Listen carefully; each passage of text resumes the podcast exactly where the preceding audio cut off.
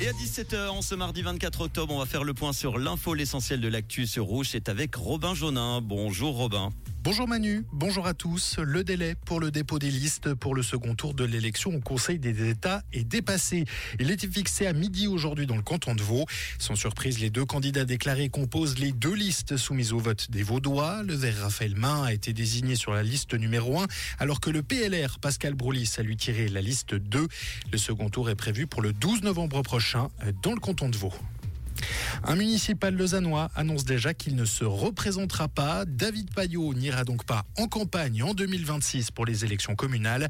Il aura passé 10 ans à ce poste à ce moment-là.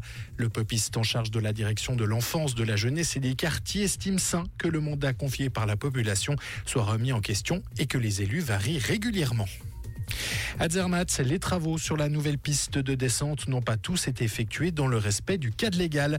Une partie des installations se trouve en effet hors du domaine skiable autorisé.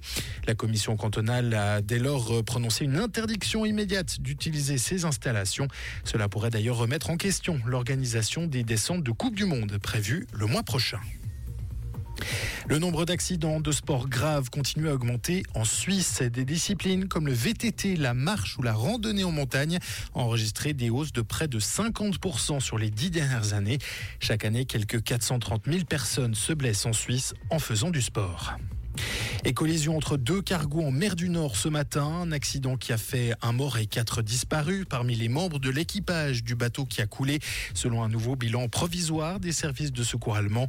Une collision qui s'est produite donc en mer du Nord vers 5 heures ce matin à 22 km au sud-ouest de l'île allemande de Helgoland. Merci Robin. Retour de l'info tout à l'heure à 18h sur Rouge. Comprendre ce qui se passe en Suisse romande et dans le monde, c'est aussi sur Rouge. Rouge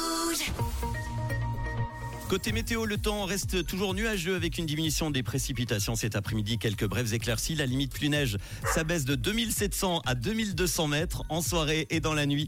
Le temps sera généralement sec avec beaucoup moins de nuages. Appelez pas où notre chien euh, chez Rouge qui n'aime pas la pluie.